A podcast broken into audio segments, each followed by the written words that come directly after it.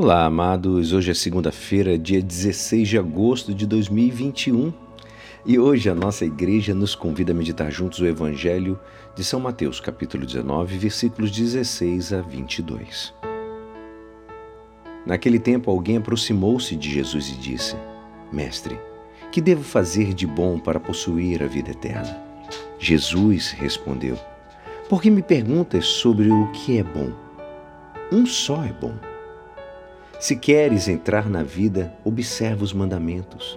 O homem perguntou: Quais mandamentos? Jesus respondeu: Não matarás, não cometerás adultério, não roubarás, não levantarás falso testemunho, honra teu pai e tua mãe e ama o teu próximo como a ti mesmo. O jovem disse a Jesus: Tenho observado todas essas coisas, que ainda me falta. Jesus respondeu: Se queres ser perfeito, vai Vende tudo o que tens, dá o dinheiro aos pobres e terás um tesouro no céu. Depois, vem e segue-me. Quando ouviu isso, o jovem foi embora cheio de tristeza, porque era muito rico. Esta é a palavra da salvação. Amados, este famoso encontro de Jesus com um jovem rico é narrado pelos três evangelhos sinóticos. No entanto, neste relato, que, que acabamos de ouvir, há uma gradativa revelação de quem é a pessoa que aborda Jesus para lhe perguntar. Ele diz: O que devo fazer de bom para possuir a vida eterna?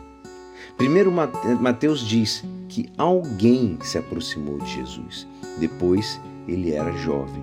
E, por fim, que era muito rico. Talvez seja intencional essa gradação, pois a pergunta pode ser feita por qualquer um de nós, porque a juventude é ativa e por que a recusa é provocada pela riqueza. A espiritualidade do jovem é uma espiritualidade das obras que asseguram a vida eterna. E a pergunta é feita nesse sentido: o que devo fazer de bom? Jesus responde, primeiramente, dizendo que um só é bom. Deus não é mencionado pelo seu nome. Ele é designado por algo que o substitui, que é o bom. Os judeus tinham inventado várias formas de mencionar Deus sem nomeá-lo, exatamente para não faltarem com respeito ao nome de Deus. No Novo Testamento, essa é a única vez que se chama Deus como o bom. No Antigo Testamento, essa forma de nomear Deus é mais comum nos profetas.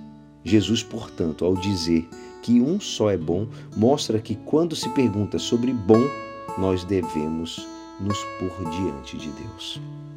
Jesus enumera alguns mandamentos e acrescenta o preceito do amor ao próximo.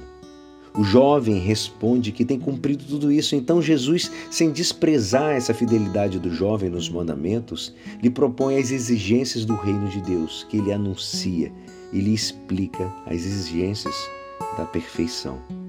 A perfeição de Jesus é mais do que pura observância da lei não é tanto o cumprimento, mas seguimento de verdade de Jesus. Nisso consiste o tesouro no céu. É o tesouro em Deus. O jovem rico esperava de Jesus uma outra resposta. Esperava que Jesus lhe mandasse dar esmolas mais generosas, que fizesse algo com sua riqueza, mas sem alterar muito a sua vida. Para ser discípulo de Jesus, é preciso dar tudo é preciso dar-se por inteiro, todo, sem distinguir o que tem e o que é. O encontro com o jovem rico nos revela que a fidelidade humana não é tudo. Ela é importante, porque nos abre para o dom de Deus, mas não é suficiente, amados. A fidelidade humana precisa ter um complemento divino, renunciar a tudo para dar espaço ao verdadeiro tesouro. Isso não é fácil, mas Jesus deseja nos comunicar essa alegria. Abramos nosso coração e deixemos que essa semente possa ser plantada em nossos corações.